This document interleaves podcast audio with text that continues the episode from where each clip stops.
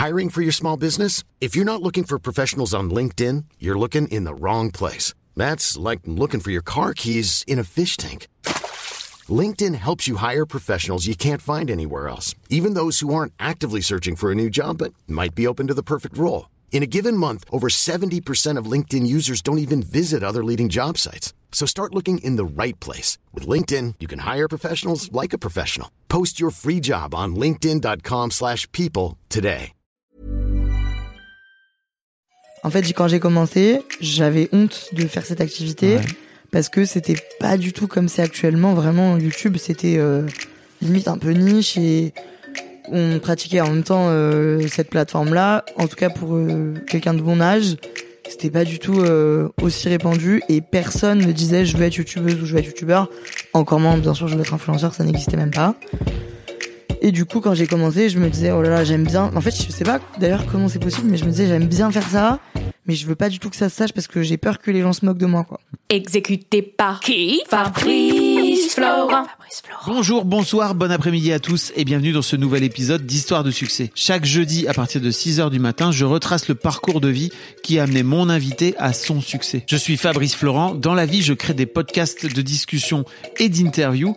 Je vous invite à aller découvrir tout ça dans ma chaîne YouTube par exemple, mais aussi en podcast audio. Si tu aimes cet épisode, n'hésite pas à t'abonner et à mettre un petit like, ça fait toujours plaisir. Enfin, tu pourras retrouver dans la description de cet épisode plein plein de liens afin de pouvoir retrouver mon Discord, t'abonner à ma newsletter où j'envoie régulièrement des nouvelles. Euh, tu pourras aussi retrouver tous les liens vers mes podcasts et l'intégralité de mes contenus, ma chaîne Twitch, etc., etc. Bon bref, je te laisse tout de suite en compagnie de mon invité de la semaine. Moi, je me sens vieille, donc autant dire. Mais qu'est-ce que ça veut dire? Bah, je sais pas, j'ai l'impression que on est déjà dans le deep. Là. Écoute, j'ai Ah non l'impression. mais on va y aller. Je sais pas, je trouve que le, le... j'ai l'impression d'avoir euh, maintenant qu'il y a des gens sur TikTok qui ont 14 ans, j'ai l'impression que d'avoir 25 ans, ça fait de moi une vieille dame, quoi. Je t'ai entendu dire dans un de tes podcasts, ouais, c'est important pour moi que je profite parce que quand tout ça sera terminé, quand j'aurai 35 Ouais, ans, J'ai dit une horreur, je suis désolée. 35 ans, non, en plus, fait- non, je me mais- rattrape quand je dis ça parce Ouais. que maintenant je sais que c'est pas vrai. Donc après t'as dit 60 et après t'as moi- dit non c'est encore pire 80. 80, J'étais là 100 ans. waouh. Mais en même temps je comprends en fait quand t'as 25 ans que tu te dises ok 35 ans c'est Comme quand t'as 19 ans, tu, enfin, quand t'as 18 ans, tu te dis quand j'aurai 25 ans, oulala, je serai mariée et tout. Ah, non, pas du tout. tu croyais Pas ça toi Quand j'avais 16 ans, je me disais, ouais, je voudrais avoir des enfants vers 24. euh, Ah ouais tu oulala. t'étais fait des plans. Waouh, ouais. Ouais. Mais je crois que c'est plus d'actualité, et même pour notre génération, c'est plus d'actualité du tout. Mm. euh, Enfin, je. Pas pour moi en tout cas. ça ira. Donc Anna que Oui. t'es plus connue sous le sous- sur l'internet par euh, ton pseudo euh, Anna RVR. Exactement, c'est un peu dur à prononcer. Anna RVR. RVR, faut Anna avoir. RVR. Si t'es belge, c'est encore mieux, mais. Euh, avant ça, t'a- t'avais lancé ta chaîne YouTube, c'était Miss euh, Peachy 03, c'est ça? Mauvaise info, Mademoiselle- mauvaise info. Mademoiselle, Mademoiselle. Peachy 03. Oui. Mademoiselle, pardon. Quand je disais Miss, je voulais. C'était un- M2LE, E, c'est Oui, ça? exactement. Euh, c'est toujours d'ailleurs l'URL de ta, de ta chaîne YouTube, c'est trop marrant. C'est vrai? Ouais, je savais même pas. Oh là. Ah bah tu vois, mais c'est pas grave, ça laisse un peu de Ah, d'authenticité. Je suis très d'accord avec toi. Et t'as, t'as... donc aujourd'hui, tu te décris comme quoi euh, créatrice de contenu, influenceuse. euh, On va parler de Ouais, du statut d'influenceuse en ce Ouais. moment. Tu vois, c'est chaud, hein Ok, ouais, c'est un peu compliqué. Bah, justement, de base, le mot qui nous a été attribué, c'est influenceuse. Je sais pas trop comment c'est devenu ce mot-là parce que j'avoue que du coup, on va en parler aussi, mais vu que ça fait dix ans que je suis là, moi, de base, j'étais youtubeuse. Euh, après, j'étais euh, instagrammeuse et youtubeuse et c'est devenu ce mot-là. Et j'avoue que maintenant, vu comme il est connoté, Ouais. il me correspond de moins en moins. Je comprends aussi pas forcément trop ce que ça veut dire parce que je fais pas cette activité pour influencer les gens, plutôt pour inspirer. Mais après, si on parle de consommation, de vente de produits et tout ça, bref. Mais du coup, créatrice de contenu, j'avoue que c'est mon mot préféré. Je sais pas si il est valable, mais je l'aime bien. Bah, si tu crées du contenu. Oui, mais en même temps, le, le, le gros titre, c'est quand même influenceuse. Ah, mais en fait, tu, pour moi, l'influence, ça vient des agences de communication Ouais. qui qui savaient pas trop comment faire pour décrire euh, tous ces jeunes Ouais. et ces jeunes femmes. Souvent, c'était plutôt des jeunes femmes euh, qui se lançaient sur Instagram. Euh, mais tu vois, à l'époque, il y avait les blogueuses. Avant ça, bah, t'avais un blog, toi, je crois, d'ailleurs, au, début, non? Non, j'avais un, un skyblog, mais vraiment quand j'avais 12 ans. Donc, et puis, je J'ai vu un blog avec. Ah ouais? Ouais, j'ai vu. Peut-être que j'avais un blog. Genre en je sais 2013, plus. quoi. Ouais, ouais. Bon, Mais donc, tu vois, il y avait les blogueuses. Ouais. Et en fait, ils se sont dit, OK, comment on fait pour. euh, pour appeler. Ah, parce que tu euh, penses qu'on a différencié blogueuse et. Ok. Ouais, clairement. Et, donc, du coup, comment on appelle, ouais. bah, et aujourd'hui, de ce fait-là, c'est devenu un terme influenceuse où tu mets toutes sortes euh, de gens dedans, quoi, tu vois. Tout comme euh, il y a plein de gens qui ont démarré sur YouTube et qui aujourd'hui, tu vois, préfèrent se dire euh, réalisateur, Mm. tu vois, créateur de vidéos parce que c'est pas. C'est pas juste euh, tu fais du contenu sur YouTube et c'est tout quoi. Ouais. Ok. Et toi, t'as un peu de mal à vivre euh, à vivre ce truc, surtout que là, il y a eu un complément d'enquête qui est Ouais. sorti il y a quelques semaines là. Bah, j'en ai fait d'ailleurs un podcast euh, qui va sortir bientôt parce Ok. que en effet c'est un peu euh, moi pour euh, retracer un peu Mm. le parcours globalement j'ai fini mes études est-ce que qu'est-ce qu'on retrace? Est-ce qu'on recommence à l'ancienne ou là on, pour l'instant on reste sur le ah bah, fais, fais, dresse un peu le truc très rapide et puis après on repartira dans le. Rapidement du coup comme tu le dis très bien j'ai commencé il y a 10 ans sur sur un blog peut-être sur YouTube c'est sûr parce que à l'époque c'était les youtubeuses beauté qui étaient euh, principalement catégorisées et les youtubeurs qu'on appelait on disait qu'ils faisaient des podcasts je sais pas comment ça se fait mais ça n'a rien à voir Ouais. qui faisaient de l'humour en fait et du coup je, me- je me suis mis dans la brèche des influenceurs des youtubeuses beauté Mm. parce que j'aimais bien filmer mes vacances mes trucs euh, voilà j'aimais bien tout ça c'est devenu euh, je sais pas comment comme un hobby. Et en fait c'est devenu ma passion. Et en fait c'est devenu mon métier. J'ai fait des avant que ça devienne mon métier j'ai décidé de faire des études quand même pour sécuriser tout ça et parce que j'avais envie encore d'apprendre. Donc j'ai fait cinq ans d'école de communication. J'ai fait les FAP à Lyon. Et puis euh, bah en fait mes études se sont finies il y a un an et demi. Et depuis c'est mon métier full time je ne fais que ça. Et donc ça me donne plus à réfléchir sur mon rôle dans ce milieu là comment il évolue, quelle place je veux prendre, où est-ce que je veux que ça aille.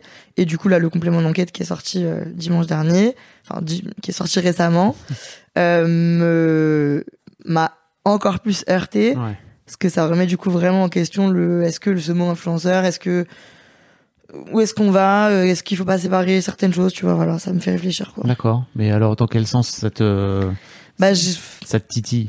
Je en fait j'ai j'ai besoin de légitimité. Mm. et du coup je me sens déjà quand j'en parle euh, parce que je, je traîne pas trop dans les sphères d'influenceurs justement. Ouais. moi je suis lyonnaise et du coup puis même j'aime bien rencontrer des gens tout le temps de n'importe quel milieu. Du coup j'ai l'occasion de parler avec des gens qui n'ont rien à voir avec ça.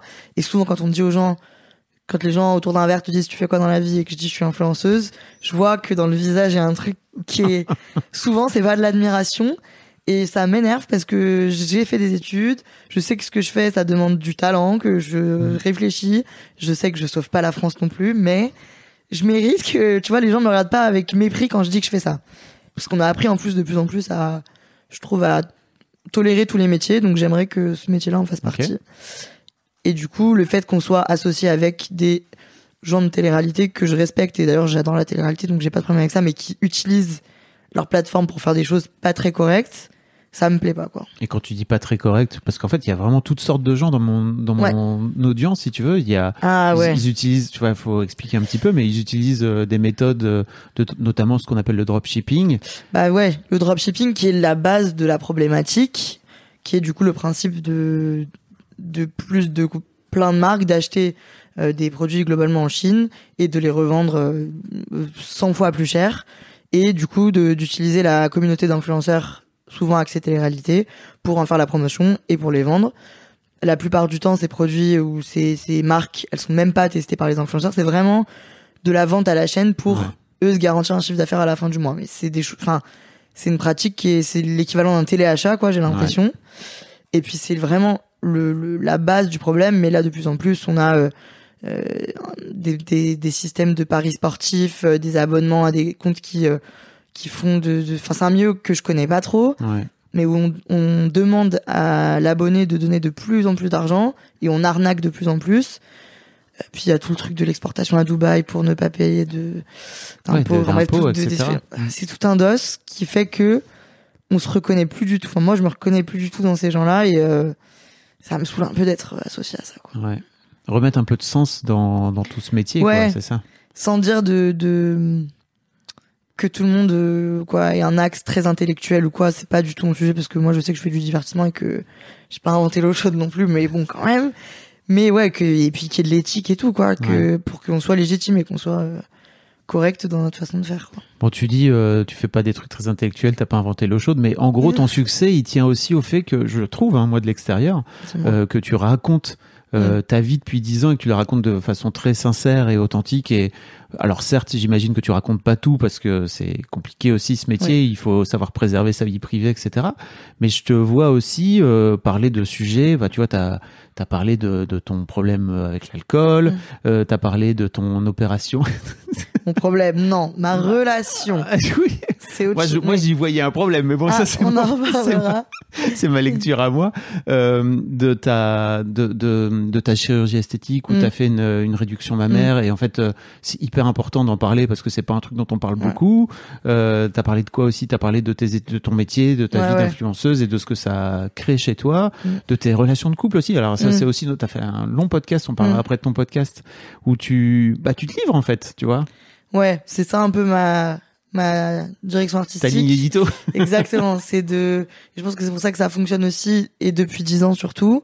C'est parce que j'essaie d'être le plus authentique possible. C'est naturel pour moi de faire ça et du coup, je pense que les gens s'identifient assez facilement et que du coup, c'est agréable de voir quelqu'un de vrai Ouais. sans dire que euh, je veux pas pousser le truc du vrai vrai vrai à son tu vois à, à user le truc Mhm. mais juste d'être authentique et de dire les choses comme elles sont euh, et de parler de sujets ouais de parler de sujets que les gens peuvent comprendre et de pas justement me déconnecter complètement de la réalité Mhm. euh, parce que c'est pas intéressant pour moi quoi Et aujourd'hui, tu as presque 600 000 abonnés sur YouTube, euh, donc euh, et c'est et c'est devenu ton métier, quoi. oui exactement c'est devenu mon métier euh, j'essaye du coup ouais je suis principalement sur YouTube et Instagram j'essaie de me diversifier un peu pour que ça perdure et pour que moi je m'amuse encore donc là j'ai fait le podcast euh, il y a Ouais. six mois ce qui est un format trop cool et je suis trop contente et du coup j'ai envie encore de découvrir plein de trucs et tout la route est longue je pense Oui, et puis surtout, il faut, euh, et pour moi, ça c'est l'un des trucs les plus importants dans, en termes de longévité pour les créateurs. Il faut Ouais. réussir à,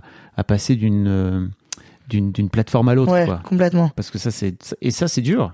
Je ouais je- là je le vois avec TikTok Ah oui, c'est ça. Tu fais une vidéo sur TikTok où tu dis, j'ai l'impression d'être une vieille Ouais, personne. ouais, ça marche pas quoi. Enfin, ça marche pas. Je suis passionnée de TikTok, mais pour moi, produire des TikTok, je sens qu'il y a, alors qu'il y a des gens de 25, 30, 40, 50, 60. enfin, je- moi, je sens que ouais, en effet, faut avoir un- une adaptabilité forte quand même pour perdurer. Et euh, après, je pense pas que TikTok va casser ma carrière, Oui. mais en effet, faut s'adapter quoi. faut réussir à. Et se renouveler et réfléchir quoi. C'est dur. hein. Bon, merci en tout cas pour cette longue intro, mais on va. Désolée, on- je me suis encore. Alors, ça va Ne t'excuse pas de Pardon. parler puisque c'est vraiment l'objectif de ce podcast. En effet. J'ai tellement, c'est ouf hein, parce qu'il y a tellement de nanas qui viennent dans ce podcast et qui s'excusent de parler. Euh, ouais, bah ça c'est ah bah c'est une autre problématique. Ah, ça, Oh là là, pff, on n'est pas sorti. Attends, je bois une gorge. Vas-y, vas-y, une gorgée. Mais oui, euh, oui. Bah surtout que mon métier est aussi de parler, donc je- Ouais. je- pas s'excuser de parler. Euh, la première question que je pose à tous mes invités, c'est en fait Anna, à quoi tu ressemblais quand tu avais 7-8 ans? Je ressemblais à moi comme je suis actuellement, mais de 1m25. Et euh, j'habitais dans la campagne lyonnaise avec mes deux parents car ils n'avaient pas encore divorcé, mon petit frère de 3 ans moins que moi. Euh, j'aimais lire, j'aimais dessiner, j'étais très créative. Globalement, j'ai- j'avais une très belle enfance. Je pense que je kiffais à 7-8 ans. J'étais vraiment pas problématique, je m'amusais et tout, c'était sympa. Et voilà quoi, tout allait bien dans le meilleur des mondes. L'école L'école se passait très bien parce que euh, j'adorais euh, apprendre et j'adorais, ouais, comme je t'ai dit, j'ai appris à lire quand j'avais, euh, quand j'étais en moyenne section, donc j'étais vraiment euh, à fond, fond les ballons. 7-8 ans, c'est à- t'es en quelle classe? CE2, CM1, tu vois Ah, ça commence un peu les problèmes. ça commence un peu les, les Hiring for your small business? If you're not looking for professionals on LinkedIn, you're looking in the wrong place. That's like looking for your car keys in a fish tank. LinkedIn helps you hire professionals you can't find anywhere else, even those who aren't actively searching for a new job but might be open to the perfect role. In a given month, over 70% of LinkedIn users don't even visit other leading job sites. So start looking in the right place. With LinkedIn, you can hire professionals like a professional. Post your free job on linkedin.com/people slash people today. problèmes, les problèmes de, de où tu découvres un peu que tes camarades sont pas tout le temps très sympas ou qu'il y a de la rivalité, les trucs comme ça, ça commence un peu. Euh, j'ai eu des petits problèmes en... ouais vers cet âge-là d'ailleurs de rivalité avec les autres filles où on se tirait un peu dans les pattes moi je me faisais un peu tirer dans les pattes par une fille qui est aujourd'hui ma meilleure amie donc Ah. comme quoi je j'ai un peu le syndrome du bourreau euh... je- comment ça s'appelle d'ailleurs je sais pas où je vais Le là syndrome du bourreau non de du- Stockholm de Stockholm Je voilà veux dire, les, les otages. j'ai qui adoré, sont- ouais, exactement. On m'a bully et je suis devenue meilleure amie, meilleure, meilleure amie, pardon, avec cette personne. T'as quand même à un moment donné mis les choses J'ai à mis plat. les limites. J'ai dit, oh, doucement quand même. Et du coup, tout va mieux. Mais du coup, non, globalement, c'était une belle époque. Franchement, moi, j'ai pas du tout à me plaindre de mon enfance. Euh, c'était sympa comme tout. Ok.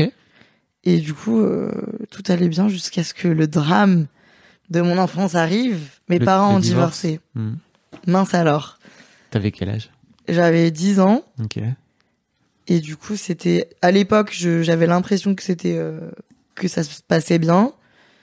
Et puis en fait, après, quand tu grandis, tu te rends un peu compte que quand même, il y a un peu des petites séquelles qui sont restées. Ah. Mais euh, mais Tu veux globalement, dire dans ton rapport au garçon aujourd'hui, c'est ça? Ouais, je sais pas, faudrait que je me parce que je me psychanalyse beaucoup toute seule. Mais peut-être qu'un jour, il faudrait que je consulte quelqu'un qui analyse ça. Mais ouais, peut-être globalement oui. Ok. Euh, mais sinon, c'était ouais, toute toute toute mon enfance se passe très bien. Comme je te dis, je suis très créative. J'adore dessiner, je fais des cours de peinture et tout machin, je suis à fond dans ça. Et un jour à Noël, euh, mes grands-parents m'offrent une caméra vers mes 12-13 ans et je commence à filmer un peu mes vacances et tout. Et je sais pas comment, il y a un ordi qui me tombe sous la main et je découvre YouTube et là c'est la fête. Ah ouais, comme ça. Ah ouais. Aussi simple que ça. Bah vraiment, mais en fait c'est compliqué aussi de se rappeler de cette époque-là. C'était il y a fort longtemps. C'était il y a fort, fort longtemps. Bah, l'échelle de ta vie, c'était c'était il y a longtemps. ouais. Oui. Mais du coup, ouais, euh, Internet et tout, franchement, pas mal, quoi. Heureusement que je suis tombée dans cette époque-là, parce que, quoi que j'aurais peut-être été euh, écrivaine ou je ne sais quoi, mais j'avais besoin de, de produire des trucs, tu vois, de faire des contenus, peu importe lesquels. Et du coup, bah, Mais, Ouais. pour- mais pourquoi? Ah bah, ça, j'en sais rien. Tu sais pas? Bah, je, je sais pas comment le... Aujourd'hui, avec le recul, tu te rends pas compte? Tu, tu Bah, sais je pas pense pourquoi que t'es naturellement, il y a des, en- des enfants qui sont sportifs, des enfants qui sont euh, plus, euh, je sais pas, enfin bref, il y a plein de profils différents. Et moi, j'étais euh, une, euh, j'avais envie de parler et de produire, tu vois, de faire des trucs, des dessins, des machins. Et du coup, la vidéo, c'est arrivé comme ça. Euh, euh, Peut-être je m'ennuyais un peu aussi. J'habitais à la campagne, j'avais pas trop le droit de sortir de chez moi le week-end. Et du coup, euh, j'ai trouvé un moyen de m'exprimer, quoi. Ok. Euh, ta première vidéo, si je me trompe pas, c'est genre Outfit of the Day, c'est ça Ou euh... mais mais C'est la première t'as qui est 14 ans, c'est ça. Ah oui, c'est ça, parce qu'en fait. Ah ouais. Mais ça, je- on va en parler après de Mm. des vidéos que t'as enlevées. Mais franchement, comparé aux autres, Oui. je me trouve assez respectable parce que j'ai dû en enlever genre 4, 9. Non. Parce que le vrai, le vrai secret, c'est que j'avais une autre chaîne avant Mademoiselle Peachy 03 Ouais. Et qui s'appelait genre User euh, 400 023. Et là, j'ai posté, mais parce que c'était vraiment, en fait, quand j'ai commencé, j'avais honte de faire cette activité Ouais. parce que c'était pas du tout comme c'est actuellement. Vraiment, YouTube, c'était euh, limite un peu niche et on pratiquait en même temps euh, cette plateforme-là. En tout cas, pour euh, quelqu'un de bon âge, c'était pas du tout euh, aussi répandu et personne ne disait je veux être youtubeuse ou je veux être youtubeur. Encore moins, bien sûr, je veux être influenceur, ça n'existait même pas. Et du coup, quand j'ai commencé, je me disais, oh là là, j'aime bien. En fait, je sais pas d'ailleurs comment c'est possible, mais je me disais, j'aime bien faire ça, mais je veux pas du tout que ça se sache parce que j'ai peur que les gens se moquent de moi, quoi. Ouais. Bon, tu t'étais fait bully en même temps au. Bah ouais, en CM2, En donc primaire, euh, j'avais donc. pas envie de recommencer. Peut-être que ceci explique cela. Ouais, mais du coup, euh, j'ai fait ces trucs secrets pendant un moment. Mm. À un moment, je me suis dit, j'ai quand même envie de me faire une chaîne un peu stylée et tout. Donc là est née ma première vidéo qui devait être soit un tuto coiffure, soit un un- une tenue, je ouais. sais pas, bref. Je me cantonnais un peu à ce qui se faisait à l'époque, ce qui est normal. En vrai, je savais pas trop. Oui. Je faisais un peu des vlogs de vacances et tout, mais euh, c'est vrai que j'avais déjà un peu une appétence pour La beauté. la beauté. Ah, même si Et actuellement c'est plus du tout mon cœur d'activité. Mais du coup, j'ai fait ça en secret pendant environ un an. En secret même de mes parents, de tout le monde. Genre, personne savait ça. Et donc, t'uploader des vidéos sur YouTube sans que tes parents le sachent Les enfants sont très malins. Mais du coup, ça veut un peu dire, mes parents me surveillaient bien. Enfin, mes parents contrôlaient mon activité sur euh, Internet, vérifiaient, il y avait un contrôle parental partout. J'avais des horaires et tout. J'avais pas eu de téléphone, j'ai pas eu de téléphone jusqu'au lycée. Et je suis quand même aujourd'hui influenceuse comme quoi. Bah oui. Vous limitez vos enfants, Tout mais arrive. ils feront ce qu'ils veulent. Tout arrive pour une raison. Et un jour, euh, voilà, redrame. quelqu'un découvre euh, que je sais pas comment, mes copains étaient un peu sur YouTube pour regarder des gamers, des trucs comme ça, et dans leur fil de, de recommandations, mon visage apparaît. Choc. J'arrive au collège le lendemain, et là je suis C'était fini, tout le monde savait. c'était fini. C'était fini. Et en même temps, je sais pas comment c'est passé. Les gens étaient un peu en mode, euh, ah bah, pff, ok, bon Mhm. bah ok. Ils sont, ils ont un peu rigolé pendant deux trois jours. Et après, il y a eu un autre truc, donc c'est passé. Et je suis devenue du coup la vidéaste du collège. Je faisais les films de fin d'année et tout. euh, je mettais sur Facebook et du coup les gens ils voyaient, ils se voyaient eux, ils kiffaient. Et donc ça s'est bien passé. Et donc j'ai vécu une fin de collège euh, cool, Voire même, euh, t'étais valo- Voire même- t'étais valorisé pour ça, quoi. un peu stylé, ouais. Et Voir, ouais, c'est vrai. Du coup, j'étais un peu, ah, finalement, j'avais pas, pas tant à me cacher pendant toutes ces, enfin, ouais. tout ce temps-là. Donc ça, c'était très sympa. Parce qu'en fait, en vrai, quand t'es au collège, tu cherches à être populaire, quoi. Bah ouais, mais ah non, parce que moi, attention, j'étais tout l'inverse de ce que je fais aujourd'hui. J'étais justement, je crois que j'avais peur de pas être populaire parce que j'étais pas trop populaire. Du coup, j'étais un peu avec mon groupe, on était 4-5 amis et on était un peu les rebelles. On était, ça veut dire que j'avais, euh, j'écoutais Tokyo Hotel euh, et Paranormal, euh, non, Parano- De quoi? Comment il s'appelle ce groupe? Paranormal, pas du tout. Qu'est-ce que je raconte? La dame, elle est rousse avec des cheveux Paramore. Oh putain. Oh putain. Ouais, j'étais dans Muse et tout. J'avais un groupe de musique où je chantais. vous pouvez l'entendre à ma voix. Je ne suis actuellement pas chanteuse. Et Ouais, t'as une chouette voix en plus. Mais oui, on mais va en pour parler. parler, pas pour chanter. On va parler de ton podcast. Mais du coup, ouais, j'étais vraiment une roqueuse et tout. J'étais en mode, ah, je déteste les filles, je déteste tout le monde, les garçons, Ah. ils sont nuls. Je déteste la société. Allez tous vous faire foutre. Et du coup, en fait, quand les gens, ils ont découvert que, je- enfin, quand j'ai découvert YouTube, déjà, ça m'a décoincé un peu. Et quand les gens ont découvert que je faisais ça, ils se sont dit, c'est un peu sympa. Je me suis un peu ouverte au monde et ça allait mieux. Ma crise de, je hais tout le monde est passée. Ok. Donc c'était sympa. Du coup, je suis un peu, je suis pas du tout devenue populaire parce qu'en plus ce terme veut rien dire, je trouve. Et souvent, en plus, les populaires du collège actuellement, ils ils sont pas forcément euh, au top et ils ont pas été très sympas au collège, donc je pense qu'ils payent un peu les pots cassés, Ah tu oui. vois. Tu veux dire quand ils deviennent adultes? Exactement. Ouais. Ça devient plus trop les populaires. Dans, ta- dans ton année Bon, à en tout toi cas, dans mon cas, ouais. Et globalement, quand j'en parle autour, c'est souvent le cas. Ouais. Les populaires, souvent, ils ont eu leur temps et après, voilà, ils déchantent. Après avoir été méchants avec tout le monde. Donc euh, après, il y a des populaires très sympas. Je sais pas si c'était ton cas. Non, non, j'étais pas trop Ouais. populaire. Ah bah, il y a un glow-up hein, qui se fait à un Oui. moment donné. Et en fait, euh, quand t'en prends un peu plein la gueule, j'ai l'impression, toute, toute ta jeunesse, euh, peut-être qu'à un moment donné, tu te dis, en fait, en devenant une, grand- une- un adulte, je vais faire en sorte d'être une belle personne, quoi. Ça- Ah ouais. faire un peu, faire un peu de bien dans le monde, quoi. C'est pas déconnant. Exactement. Oui, c'est vrai, c'est un peu ça.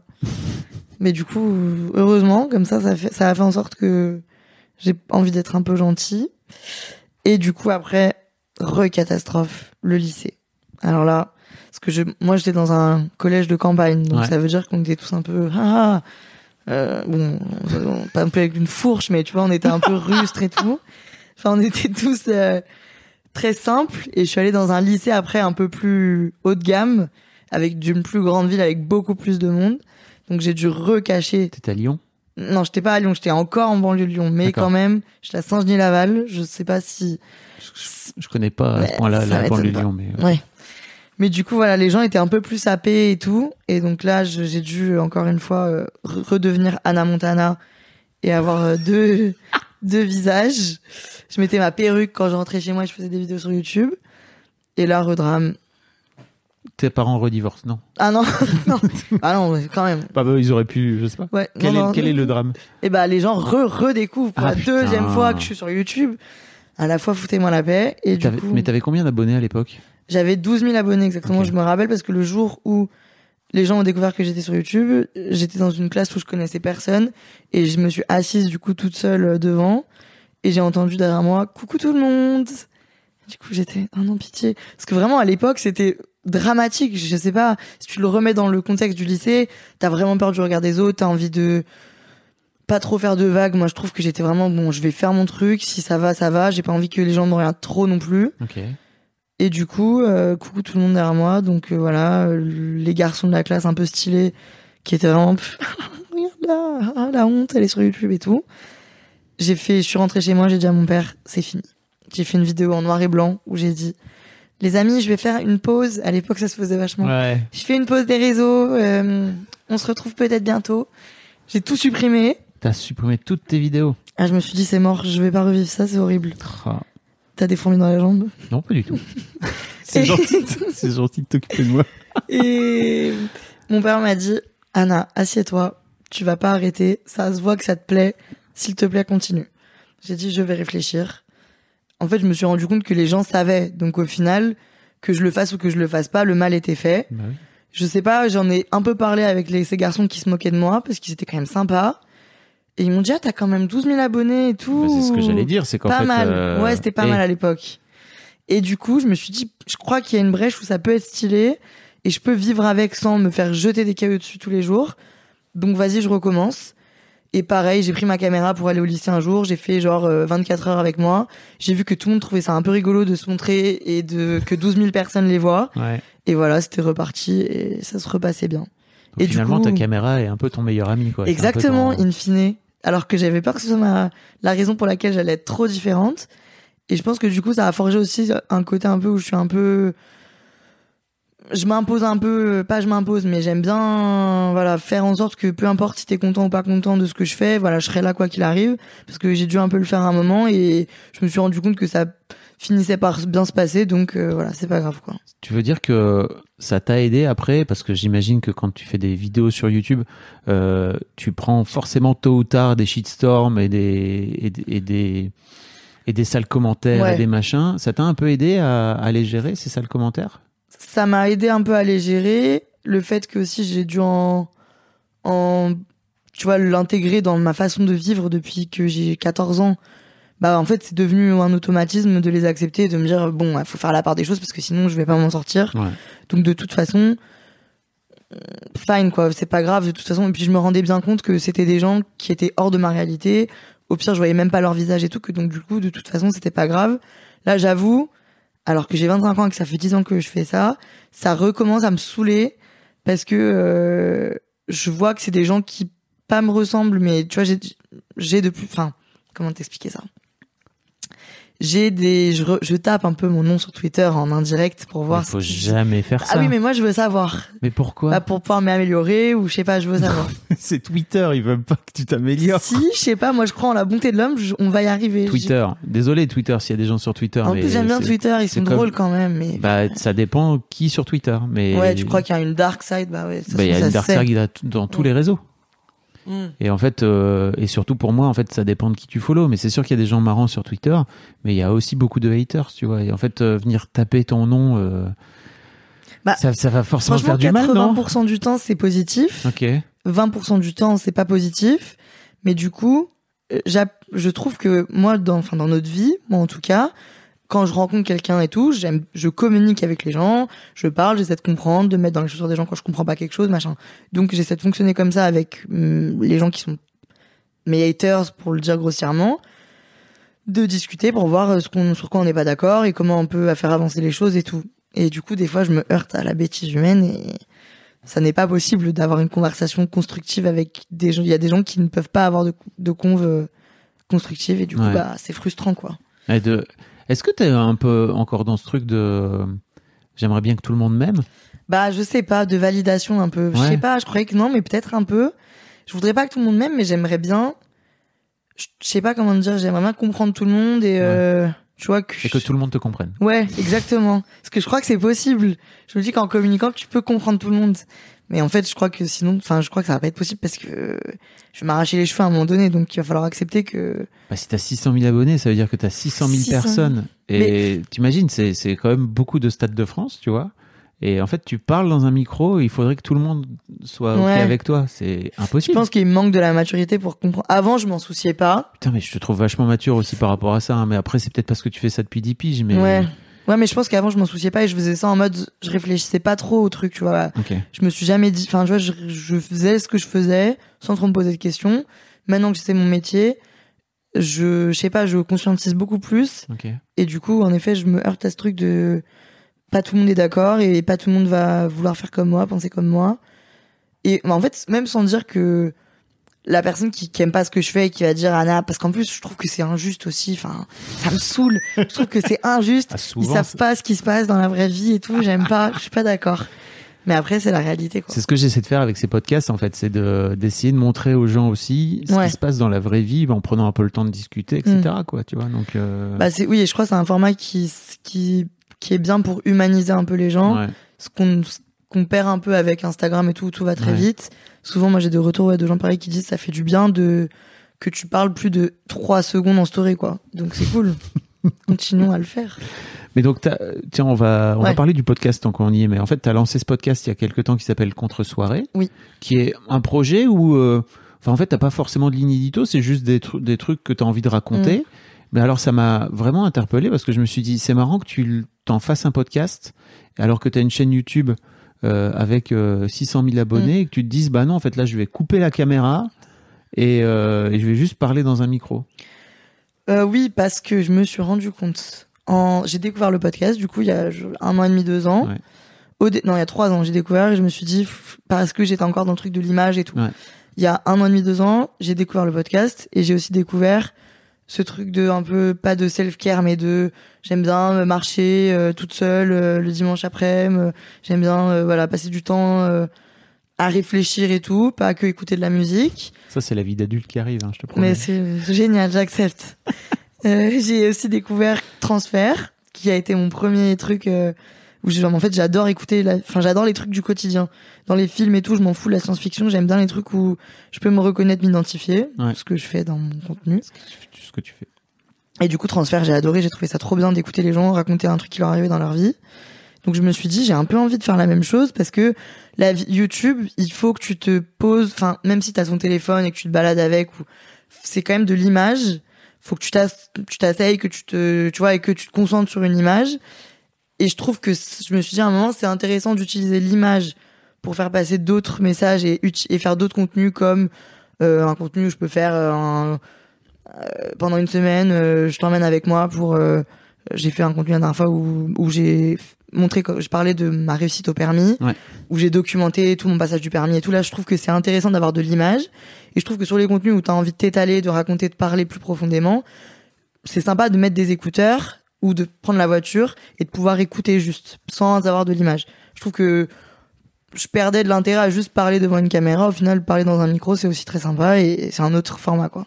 Donc tu, tu racontes ta vie, tu, Ouais. tu, tu parles de tes prises de tête. euh, ton premier épisode, je crois, c'est alors t'as as un épisode d'intro, mais ton Mm. premier épisode, tu parles de, de ton rapport au mec Ouais, et tu rentres deep et puis en plus t'es toute seule face au face à face au micro quoi. J'aime bien m'exprimer. J'aime bien. J'ai fait un bac L, donc j'aime bien euh, intro, euh, développement, conclusion et tout, tout ça, je sais faire. Et ouais, bah, je sais pas, ça me plaît. Je me, en fait, la ligne édito de contre-soirée, au début, je me suis dit, j'ai envie de faire deux trucs.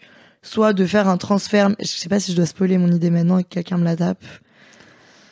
Bon, Bon, faisons confiance en l'humain, même même s'il ne faut euh, pas. il y a pas, enfin pour moi, euh, en fait, il y a pas de bonnes ou de mauvaises idées. Il y a juste les idées, elles sont dans l'air. Ouais. Et puis après, la- ce qui fait la différence, c'est la façon dont tu Mm. l'exécutes, hein, pour moi.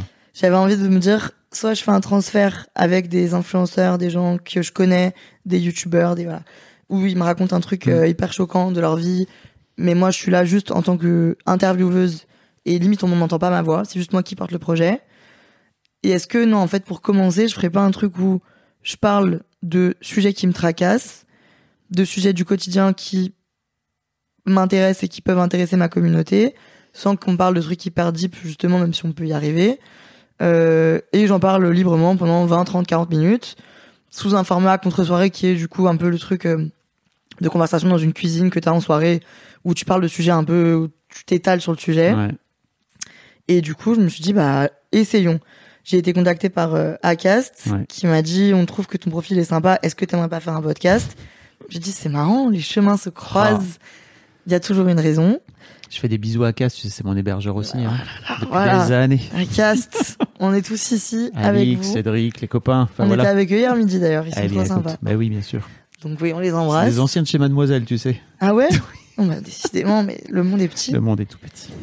Et du coup, voilà, bah, Alix a été très sympa, Oui. a été très convaincante. Et j'ai dit, par contre, à Alix et Cédric, justement, moi, j'ai pas de grands projets de, je vois vraiment pas ça comme un business et tout, donc, Mm. je vais faire ça à la cool et on va voir ce qui se passe, quoi. Et en fait, j'ai été très surprise que tout le monde soit très réceptif et que tout le monde, moi, je voyais ça un peu comme, euh, je trouvais pas que c'était, ça, je trouvais pas ça, euh, comment dire, choquant comme projet. Mm. Tout le monde était waouh, c'est génial, bravo d'avoir euh, le courage et trop bonne idée. Ça a été super bien reçu. euh, on a été super bien classé. Les retours étaient très positifs. Moi, j'avais un peu la honte euh, quand j'ai sorti justement cet épisode sur les garçons. Vraiment, j'ai upload et je me suis dit on va voir ce qui se passe. Et T'avais peur de, t'avais, peur de, de l'uploader? Ouais, j'avais peur que ce soit pas très intéressant. J'avais aussi peur de ce que les gens disent bon t'en as pas marre de raconter ta vie. Et en fait c'était pas ça. Les gens ont justement dit mais je j'ai l'impression que d'être toi, j'ai l'impression que Mhm. tu parles de parler avec une copine. C'est trop génial de et j'avoue que c'est moi ce que j'aime aussi en consommant des podcasts quoi. Donc euh, je me suis lancé dedans et c'est trop cool. je vais, te perm- je vais me permettre de te sortir une phrase qu'un jour j'ai qu'un jour un biographe très très célèbre qui s'appelle Gonzague Saint-Brice qui est mort depuis qui a fait de la biographie de plein de personnages historiques euh, m'a sorti parce que je comprenais pas pourquoi des trucs aussi personnels et aussi intimes moi j'ai j'ai écrit un, un blog où je racontais la grossesse de ma femme en tant que Mm. papa tu vois et en fait je comprenais pas c'était en genre 2006 tu vois je comprenais pas pourquoi tout le monde était au- aussi au taquet sur mon sur mon Mmh, blog alors que c'était juste mon histoire. Ouais. Et en fait, le mec a dit une fois sur scène, j'étais scotché, il m'a dit en fait, plus vous allez toucher à l'intime, plus vous toucherez à l'universel. Plus vous allez rentrer dans l'intime, plus vous allez toucher à l'universel. Et en fait, c'est exactement ce que tu fais. C'est-à-dire que quand tu parles de, de ton Mm. intimité, en fait, à un moment donné, tu parles à tout le monde, quoi. Bah c'est très intéressant et Voilà. c'est très vrai du coup au final. On bah, après je pense que si on le pratique pas on peut pas le savoir. Oui. Mais c'est, on s'en rend compte du coup toi comme moi, c'est vrai et du coup bah c'est génial parce que au final j'aime faire ça, j'aime parler, j'aime étudier un peu, décortiquer un peu ce qui se passe dans mon quotidien et que ça touche et que ça parle à du coup beaucoup de gens. Bah, c'est génial, j'ai l'impression de servir à quelque chose donc c'est trop cool. Trop et bien. surtout on se fait des retours d'expérience, on avance j'ai l'impression un peu ensemble donc c'est génial. On revient un peu à cette histoire de sens, j'ai l'impression. T'arrives Ouais. à 25 ans à te dire, euh, ok, peut-être qu'il est temps de mettre du sens dans ce que je fais. Et...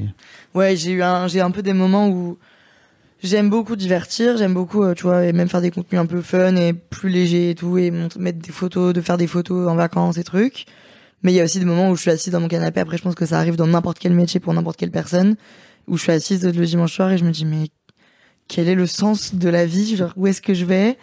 Est-ce que qu'est-ce que c'est? Et du coup, faut que je me concentre pour me dire euh, je vais trouver, c'est bien ce que je fais et du coup ce genre de projet me réconforte dans ce que je fais. Et moi, je trouve ça trop cool que euh, des youtubeuses, des youtubeurs se lancent dans le podcast parce que je trouve que, tu vois, la jeune génération, j'imagine, tu vois, que tu dois avoir un public qui a entre 15 et 25 ans. Et effectivement, ils sont tous euh, abreuvés par, euh, par la vidéo et comme Mm. tu disais au départ, le tout vidéo, etc. Mm. Et en fait, tu finis par euh, te, te flinguer le cerveau à vouloir être tout le temps devant un écran. Euh, et que effectivement, et je sais qu'il y a, un- il y a un peu un, un côté vieux con, mais en fait, je sais que c'est très dur. Par exemple, tu vois, moi j'ai deux filles qui ont 16 et 14, et en fait, c'est très dur pour elles de se mettre au podcast parce qu'elles se disent non, mais il y a pas, il y a pas, de- il y a pas de vidéo, quoi, tu Mmh. vois. Je Alors que-. Et quand, et quand des, et quand des youtubeurs ou des youtubeuses comme toi viennent vers le podcast pour dire, en fait, euh, je vais vous amener à découvrir un petit peu le format audio, c'est trop bien, voilà. Bah merci, mais c'est très vrai. Et c'est ce qui s'est passé euh, quand j'ai annoncé que je commençais. Il y a une dame qui faisait des podcasts qui m'a écrit pour me dire je suis dégoûtée, euh, t'as déjà ton pain, t'as déjà ta plateforme, donc laisse du pain aux autres. Et je, au début, je me suis dit est-ce que cette dame a raison comme d'habitude? Est-ce que c'est vrai? Et en fait, quand j'ai fait le podcast, j'ai eu des dizaines de messages qui me disaient j'en avais rien à foutre de ce format, je m'y intéressais pas du tout. Et grâce à ça, parce que t'as de la visibilité et que du coup j'aime bien ce que tu fais, j'ai découvert. Non, Et du coup, j'ai écouté des dizaines d'autres podcasts et j'adore. Donc là est toute Eh l'utilité. bien, moi, je te dis merci. Voilà. Je te dis de rien. Et j'espère que cette dame a eu des, des auditeurs grâce à moi et qu'elle est contente aujourd'hui. Qu'elle a... Parce que je pense foncièrement qu'il y a de la place pour tout le monde, surtout sur euh, une, une plateforme comme le, enfin, un média comme le, le podcast où il y a encore de la place à mon avis. hein. Franchement, on n'est pas du tout arrivé, Ah non, ne serait-ce mais- qu'à la moitié. Donc, euh, Mais euh, en plus, si tu regardes par rapport au marché euh, américain, au marché Mm. anglophone, etc., il y a beaucoup de moins de Français qui consomment des podcasts qu'il y a Mm. d'Américains qui consomment des podcasts en, pa- en part, si tu veux. Donc, euh, bien sûr que c'est, c'est au contraire, c'est encore le, c'est encore le bon moment pour se lancer. Et c'est comme si, euh, je sais pas, euh, tu fais des vidéos et en fait, euh, bah, il y a, y a de la place sur YouTube et c'est pas parce que il y a plein d'autres gens qui font des vidéos sur YouTube Oui, qu'à un moment donné, tu vas venir piquer le pain des, ouais, ouais. des autres youtubeuses ou des autres youtubeurs, quoi. Écoute, c'est la vie. C'est leur vie. Euh, mais ouais, en fait, je voulais aussi te parler de, de, de la façon dont tu as, dont as géré à la fois tes études, tu vois, et ce, et ce statut.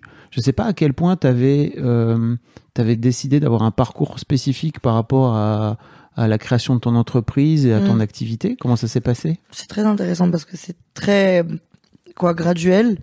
Euh, pour moi, du coup, vu que c'était un hobby vraiment avant, je me suis jamais dit euh, business is business, on va faire de l'argent et tout. Pas du tout. C'est pas du tout le thème.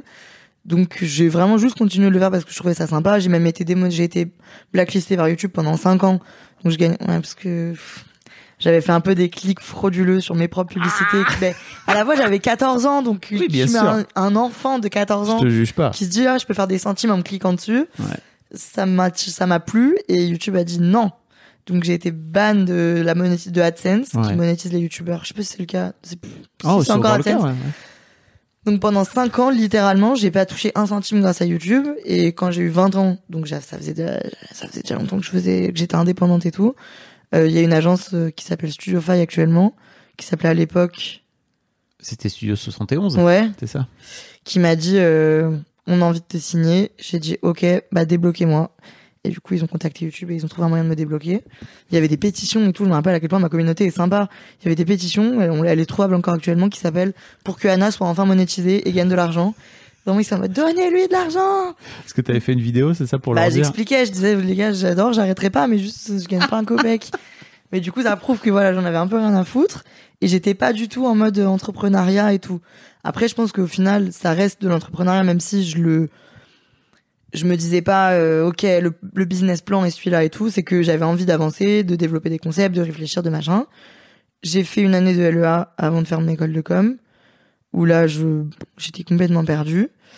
Donc après, je me suis dit, il faut que je sois plus cadré.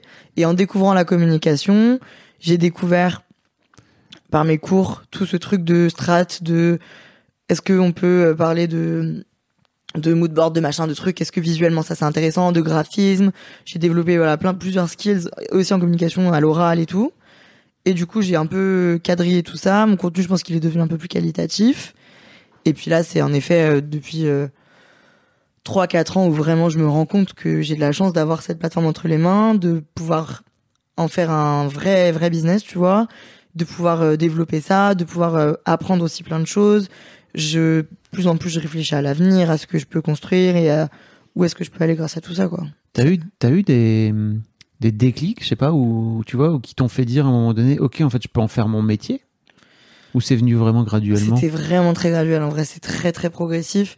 Souvent, on me dit, euh, mais à partir de quel moment t'as explosé euh, C'est quoi la vidéo qui t'a fait décoller? Et j'ai pas du tout ce parcours-là, moi. Du coup, j'ai vraiment un parcours euh, sur, au fur et à mesure où ma communauté elle s'est construite vraiment au fur et à mesure. Je suis pas genre il y a une situation qui a vraiment décollé d'un coup, ou quoi, pas du tout. Du coup, en effet, ça, enfin, ça a été vraiment du coup très doux et du coup, au final, pas du tout traumatisant. Je pense que juste là, le moment où j'ai compris que ça pouvait être mon métier, c'est quand euh, j'ai pu gagner de l'argent et me payer mon loyer quand j'avais 18 ans et demi euh, grâce à ça. Mais euh, mais en fait, je me rappelle que je disais que j'allais commencer les études parce que c'était obligé pour moi Ouais. et je me disais si à la fin de mes études déjà Instagram existe toujours et s'il y a encore trois quatre personnes qui veulent bien me suivre, je réfléchirais à en faire mon métier mais pour moi, c'était irréel, c'était impossible. Et juste au fur et à mesure du temps, je me suis rendu compte qu'en fait, les gens qui avaient à l'époque euh, 18 ans avec moi bah, avaient 19, 20, 25, tu vois, grandissaient avec moi et que du coup on avait les mêmes préoccupations, les mêmes envies et qu'en fait ça marchait encore et que moi ça me plaisait encore quoi. Ouais. Donc, tu t'es petit à petit construit une c'est conviction, c'est ça et- l'idée que ça pouvait euh, devenir ma vraie activité c'était c'était un peu mon rêve de, et ma carotte de à la fin de mes études peut-être qu'il y aura ça et du coup quand j'ai compris euh, en quatrième année que ça allait sûrement être possible, c'était un peu c'était très joyeux pour moi quoi et du coup je l'ai pris très au sérieux. Ok. Et euh, t'as, je sais pas, tu t'es servi de tes études d'une manière ou d'une autre pour, euh, Bien sûr. pour, pour YouTube d'une... Comment ça s'est goupillé? Euh, bah donc la communication in fine je trouve que c'est Oui. les études qui sont les ou alors peut-être la- l'audiovisuel et tout mais c'est quand même des études qui sont très liées à ça in fine Euh, j'ai dans mon école j'avais des périodes de stage de 3 4 5 6 mois donc j'ai plus ou moins réussi à chaque fois à faire des trucs qui étaient liés à mon à mon activité j'ai fait un stage en radio euh, j'ai fait un stage en, en agence d'influence pour essayer de comprendre tout ça aussi de l'autre de l'autre côté ce qui est très enrichissant du coup et ce qui permet encore une fois mon souci de vouloir comprendre les choses je comprenais mieux. Et j'ai réussi, mon école a été aussi très sympa de me laisser faire mon stage pour du coup mon auto-entreprise, Ok. qui est aujourd'hui une société, euh, mais où du coup j'ai j'ai pu développer ça et avoir les deux chapeaux aussi, les deux casquettes, je sais pas, les deux casquettes. Et parce qu'en effet, il y a un moment où ça devenait un peu compliqué. Je faisais mes montages euh, en cours et tout, quoi, donc ça devenait un peu n'importe quoi. Et du coup, euh, j'ai eu le droit de faire des stages pour moi-même et du coup de développer cette activité, quoi. C'est le fait que euh, TF1, donc Studio Ouais. 71 à l'époque, c'était une filiale de TF1, Ouais.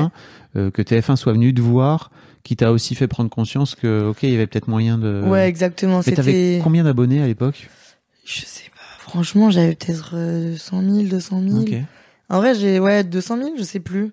Mais ouais, c'était grati... enfin c'était euh, gratifiant et euh, un, peu euh, rassurant de me dire. Je me rappelle à l'époque, il y avait aussi un démol qui avait fait une série. Euh, putain, j'ai oublié tous les noms. Où j'étais avec Théo Gordy, Antonin et tout. On était euh, Awesomeness TV. Ok. Et du coup, on faisait des tournages dans les studios à Paris et tout. Donc, enfin voilà, c'était un peu. On, on- je découvrais que tout ce monde-là, il y avait vraiment, genre à l'époque, euh, avoir une équipe de prod sur un tournage, c'était incroyable. Il y avait une maquilleuse, on était choqués. Enfin, alors que maintenant, c'est vraiment une industrie à part entière, quoi. Oui. Et du coup, je me suis dit, en fait, ouais, c'est tout un monde qui peut potentiellement être euh, un métier, quoi. Je t'entendais dire dans une vidéo là, euh, attends, c'était il y a quelques semaines, quelques mois, euh, où tu disais euh, putain en fait j'en peux plus, je suis dans ma chambre en train de de me filmer, en Mm. fait mon ring light il est cassé, euh, j'en peux plus. Mais il y a, mais c'est marrant parce qu'il y a, je trouve qu'il y a toujours un truc un peu ambigu chez les chez les youtubeurs et chez les youtubeuses de ok en fait tu démarres dans ta chambre, euh, tu vas monter la prod de plus en plus et tu vas avoir de plus en plus bah tu vois de matériel, de gens qui vont venir Mm. t'aider etc. J'en parlais avec Patrick Beau tu vois et qui me disait mais euh, moi je pourrais plus jamais revenir dans ma dans ma chambre Mm. euh, parce que il a il a créé des, des émissions lui aujourd'hui. Comment tu te positionnes par rapport à ça? Tu voudrais toi augmenter la prod, c'est ça, de, de tes vidéos? Bah, c'est un peu ce qui est reproché souvent aux influenceurs qui fonctionnent bien, c'est de dire les gars vous gagnez beaucoup d'argent et vous nous faites encore un peu croire que vous êtes euh, dans votre chambre ou que vous êtes chez vous tranquille, très simple et tout.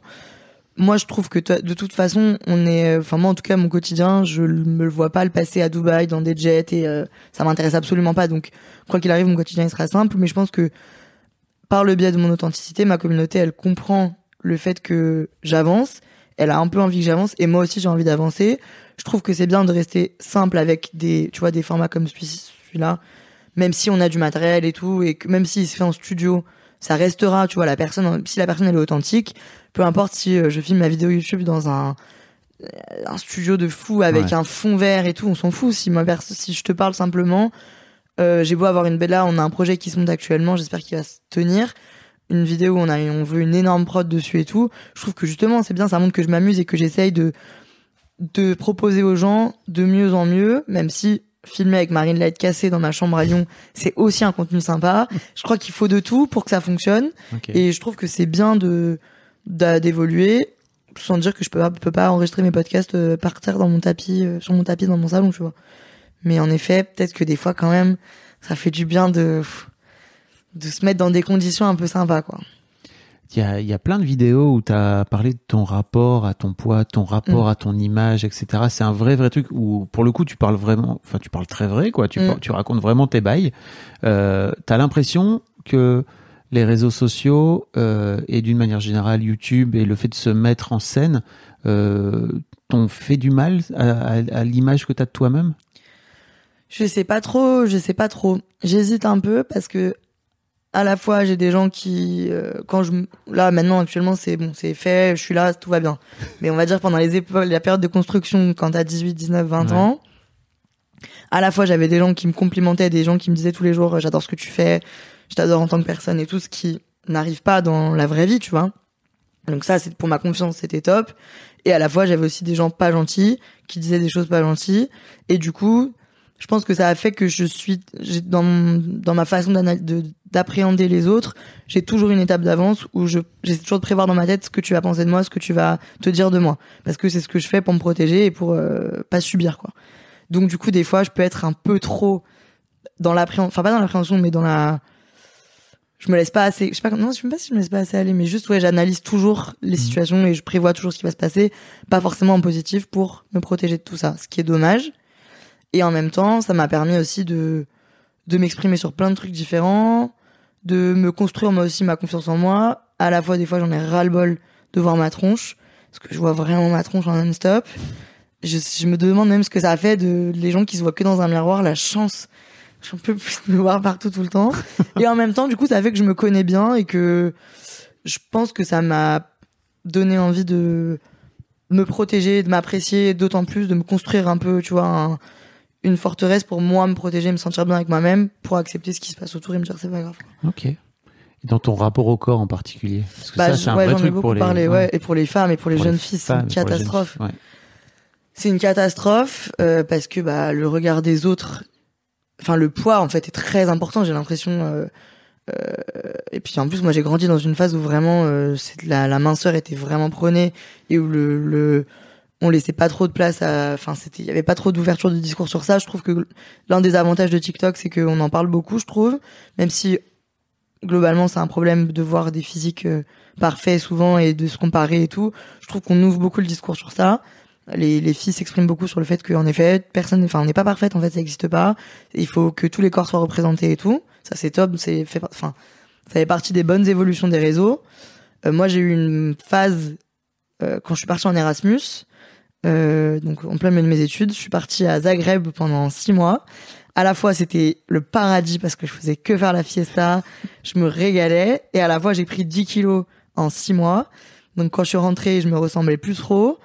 Et puis même, ça faisait un, deux ans que je buvais beaucoup, que je sortais beaucoup. J'étais étudiante et j'étais pas qu'étudiante à moitié, quoi.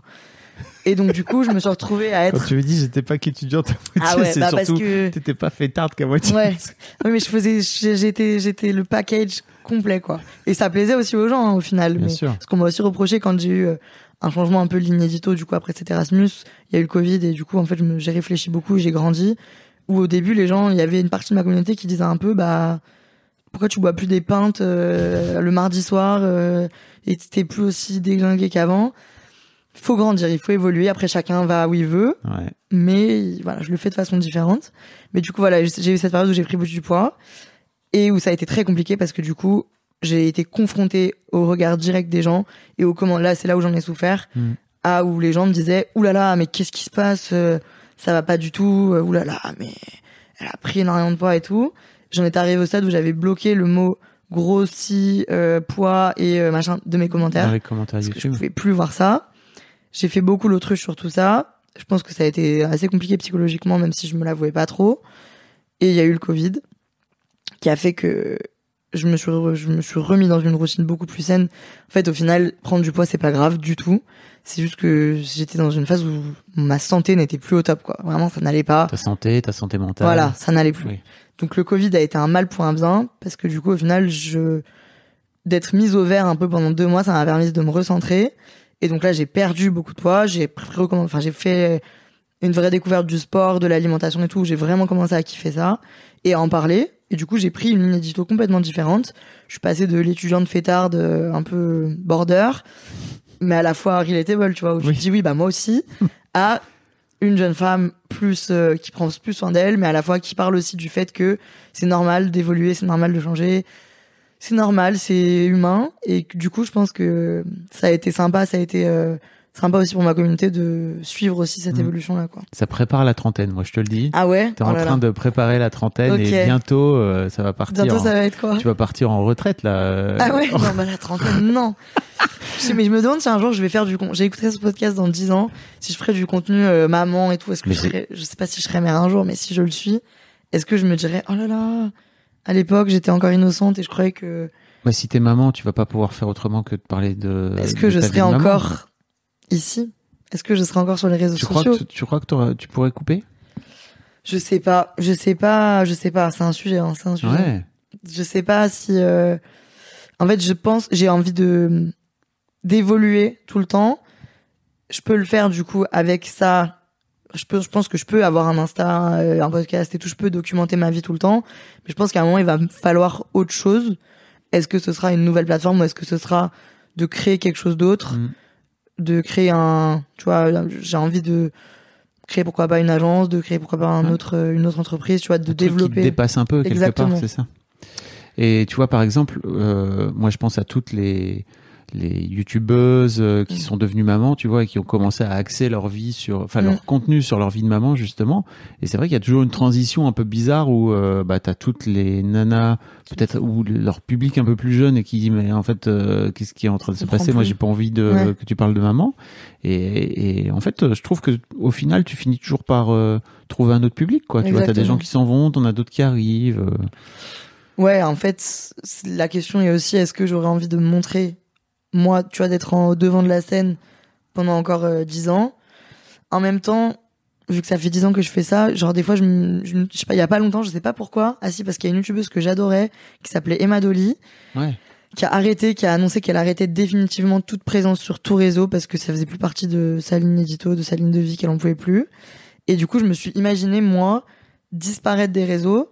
Et j'ai eu envie de pleurer. Je me suis dit, je peux, c'est in- enfin, c'est inimaginable. J'aurais l'impression de perdre vraiment sans faire de langue de bois, de perdre une partie de, pas de mes amis, mais presque, tu vois, de Mhm. ma vie et des gens qui m'accompagnent et tout. Et de mes habitudes quotidiennes. Donc, je sais pas si c'est possible, je sais pas, Ouais, on verra. C'est, c'est d'autant plus dur que, bah, je, je crois que le fait que tu pleures, c'est que t'es pas prête à le faire, quoi. Non. Et je crois que c'est d'autant plus dur qu'aujourd'hui, ça constitue tellement énormément de ton identité, tu vois, de qui tu es, de ta personnalité, de ton travail. Enfin, tu vois, c'est tellement de choses et depuis tellement longtemps, tu Mm. t'es construit avec ça, que je comprenne, que je comprends que ça te fasse dire, euh, non, moi, Ouais. c'est mort, quoi. Bah, je vais peut-être me redécouvrir un jour euh, une autre personne. C'est la chérie de PewDiePie, c'est ça, euh, Martia aussi, qui a dit, Ah ouais moi, je dégage, euh, Ah, je adieu, il y a plus personne, quoi, tu vois, ouais. Mais tu sais pour quelle raison? Bah je crois 30 ans, elle est devenue maman, tu vois, elle s'est Ouais. dit OK bon bah allez Mm. bye. Bah, Donc tu la vois de temps en temps dans les vidéos de PewDiePie et lui d'ailleurs, il a fait une vidéo euh, il y a quelques temps là, je l'ai vu euh, où il dit que ça il y a trois ans, il avait dit qu'il allait arrêter YouTube et qu'en fait ouais, il a pas pu le il y faire. arrive pas quoi. Bah, c'est bon juste- signe. Après, ça veut dire que la personne est vraiment là pour les bonnes raisons. Mais Exactement. coup- mais et Juste puis- pour le fun d'ailleurs, Ouais. il en parlait. Ah ouais. Bah, Après, lui, c'est bon, il a fait son, il a- il il a- fait son patrimoine, il peut s'amuser maintenant. Oui, c'est ça. Ça m'étonne pas qu'il fasse ça pour le fun. d'ailleurs. Mais c'est vrai que on peut en parler si tu veux, mais ça reste aussi un métier. En fait, c'est des Mm. trucs. C'est aujourd'hui, t'as aussi cette pression de te dire, bah ok, c'est mon, c'est pas que juste euh, un truc euh, où tu t'identifies, où t'as les gens qui te suivent, etc. Mm. C'est un business pour toi, Ouais. C'est devenu un vrai job. Ouais, vraiment. Et du coup, euh, d'autant plus avec euh, le fait que du coup, ça me permet de gagner de l'argent et tout, j'ai d'autant plus envie que ce soit bien fait, que ce soit fait avec authenticité, avec éthique et tout. Donc c'est important d'y réfléchir. Mais à la fois, je me mets pas la pression de me dire si ça marche plus, je suis dans la catastrophe. Parce que j'ai assez confiance, j'ai l'impression que la vie se goupille globalement bien. Je touche Mhm. du bois, mais j'ai l'impression que quoi qu'il arrive, euh, il y aura une autre porte qui sera ouverte ou quoi. Donc je me dis que la, le, le- la vie n'est pas un long fleuve tranquille, mais en tout cas pour l'instant, pour moi professionnellement, j'arrive à glisser et ça se passe bien quoi. Donc je suis pas trop parce que je- faut que je- j'essaie de ne pas me la mettre parce que j'ai l'impression que du coup ça peut biaiser ma façon de faire mon contenu si je me dis tous les jours oh là là, si ça s'arrête demain, il faut pas que je parle comme ça pour que ça plaise au maximum de personnes, il faut pas que voilà, ce qui se fait se fait et ça marche comme ça depuis un moment donc il faut que ça continue à marcher comme ça, je trouve. Ouais, et puis tu disais dans, bah, dans ton dernier podcast, je crois si je me trompe pas, alors ce sera peut-être pas forcément le dernier quand ça sortira, mais Mm. euh, que tu avais décidé de faire zéro euh, OP Mm. pendant le mois d'août et de Mm. faire une vraie trêve. Euh, et j'imagine que pour toi c'est un vrai, enfin c'est une vraie décision euh, de business quoi. Tu vois, de te dire ok, il faut que je coupe tout quoi. Ouais, bah c'est important pour que aussi, euh, je trouve que pour que je garde cette appétence et cette envie, parce que je trouve que c'est un métier que si tu fais sans envie, ça, ça se ressent et ça, on l'a vu sur plusieurs, on l'a vu, je trouve globalement sur plusieurs profils. Quand tu perds la, pas la passion, mais le, vraiment l'envie, la créativité ouais, l'envie de le faire, ça se ressent vu qu'on voit ton visage, on voit tes expressions, on voit ta façon de travailler, tout, t'es exposé, tu vois, t'es- c'est toi le, la vitrine de ça. Quand t'arrêtes de le faire avec envie, ça se ressent et ça se ressent. Moi, je l'ai vu. Il y a eu des moments où j'avais un peu moins envie et je le ressentais dans mes stages, je le ressentais dans les retours des gens.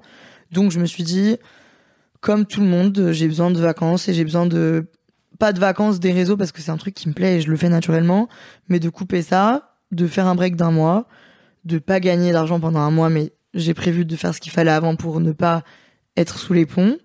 Et euh, je me dis que ça peut faire aussi du bien à ma communauté, ça leur fait un peu un, une coupure, même si j'essaie de faire les choses bien, donc globalement je pense pas que ça hante leur nuit euh, mes collaborations.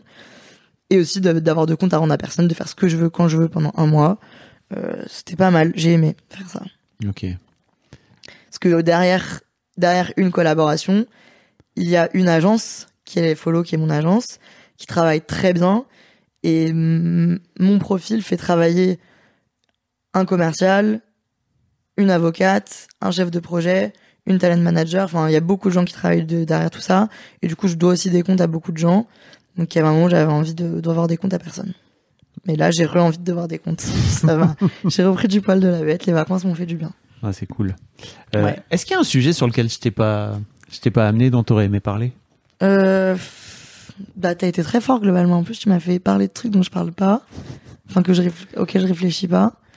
Tu sais que pour moi, c'est toujours le signe d'une interview réussie. De quoi De, de... Qu'en fait, de faire parler des gens de Ouais. trucs dont ils parlent pas dans le micro d'habitude. Bravo. Là, j'ai réfléchi à des trucs auxquels je réfléchis pas, donc c'est très bon signe parce que je réfléchis beaucoup. Euh, non, je me, je sais pas. Est-ce que euh, un truc qui me questionne, c'est l'avenir de de ma plateforme, parce que du coup, j'ai la chance d'avoir construit entre guillemets un succès sur le long terme Sur YouTube, donc. sur YouTube et sur les réseaux en règle générale. Et du coup, je me dis, qu'est-ce que c'est l'avenir C'est de YouTube aujourd'hui ta plus grosse, euh, ta plus grosse plateforme. Ouais, mais euh, au final, la, la plateforme où je suis la plus, la, la plus active, ça reste Instagram quand même. Tu gagnes le plus d'argent aussi? Oui, Ok. c'est Instagram. Instagram, Wow. sympa. Non, mais Instagram, ça reste la plateforme où, et aussi où c'est plus simple pour moi d'être actif parce que c'est un téléphone, un, j'appuie sur un bouton, même si j'adore travailler ce que je fais, c'est, ça reste quand même très simple et très abordable. Ok. Euh, mais du coup, euh, c'est quoi l'avenir de tout ça? C'est quoi l'avenir de ce monde-là aussi? J'ai hâte de savoir où est-ce que ça va aller.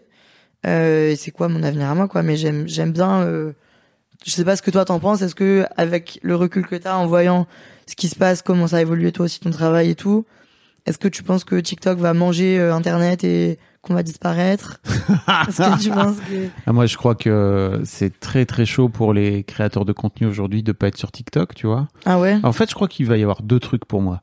Il va y avoir vraiment euh, un truc où certains créateurs vont vouloir regagner leur plateforme, c'est-à-dire créer une newsletter, recréer un blog, en Ah fait ouais. se dire en fait j'en ai marre d'être dépendant de ces putains de plateformes qu'en plus t'alimentes et que tu fais alors toi pour le coup tu gagnes ta vie sur Insta Mm. mais il y a plein plein de créateurs qui ne gagnent pas leur vie grâce à Insta mais qui sont obligés de l'alimenter pour exister Euh, et d'un autre côté ceux qui vont se foutre à fond dedans et qui vont euh, rentrer dans les plateformes à fond et qui vont faire en sorte que l'internet devienne de moins en moins ouvert.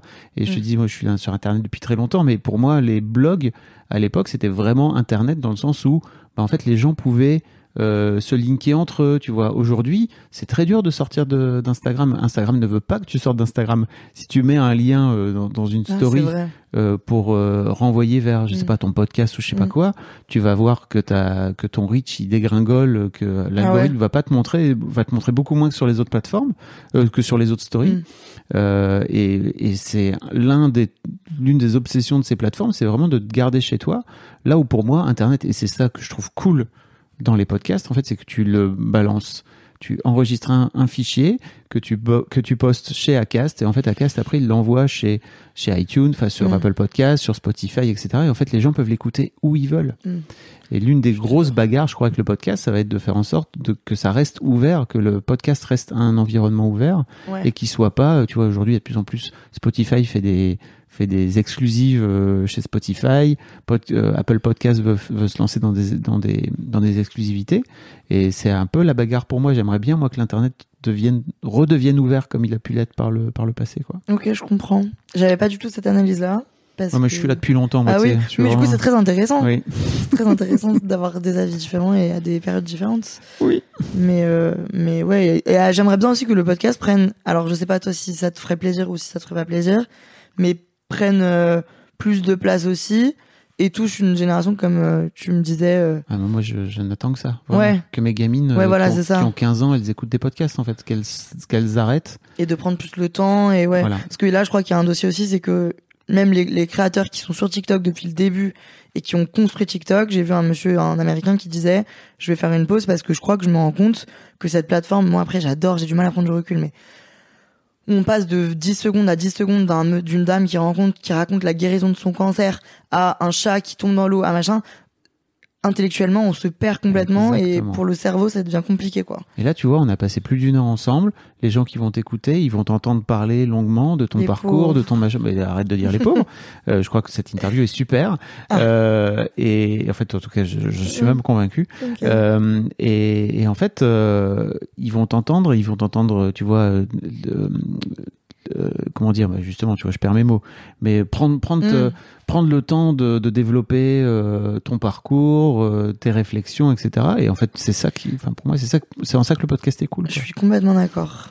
Donc, Eh bien, écoute, on est d'accord. maintenons le podcast et, enfin, maintenons. En vrai, là, il y a une, il y a une, il y a une émergence, je trouve, globalement, depuis un moment. J'ai l'impression que, en tout cas, moi, mes, mes consoeurs et mes confrères se lancent de plus en Eh ben, plus et on touche une nouvelle cible. Eh Donc, ben, c'est super. bravo. Génial. Euh, merci beaucoup, Anna, en tout cas. Merci à toi, c'était mettrai vraiment de plaisir. tous les liens euh, pour découvrir euh, l'intégralité de tes réseaux, ton podcast, ta chaîne YouTube dans les notes parce que c'est ça qu'on peut faire, tu sais.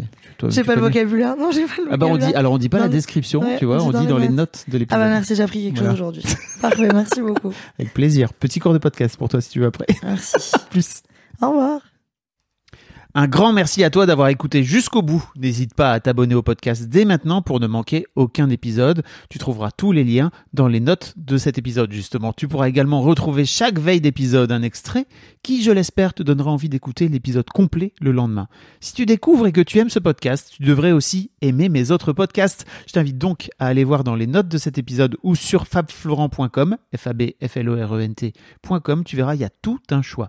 Je te mets aussi dans les liens comment t'abonner à ma newsletter où je t'envoie régulièrement des nouvelles, comment te connecter à mon Discord, comment me contacter ou encore mes différents réseaux sociaux, etc. etc. Tu l'as quoi. Merci encore pour ta précieuse écoute et d'ici au prochain épisode, je te souhaite une très belle vie. Selling a little or a lot?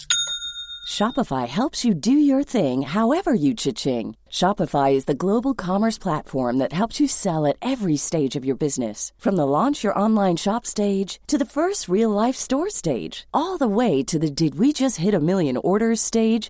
Shopify is there to help you grow. Shopify helps you turn browsers into buyers with the internet's best converting checkout.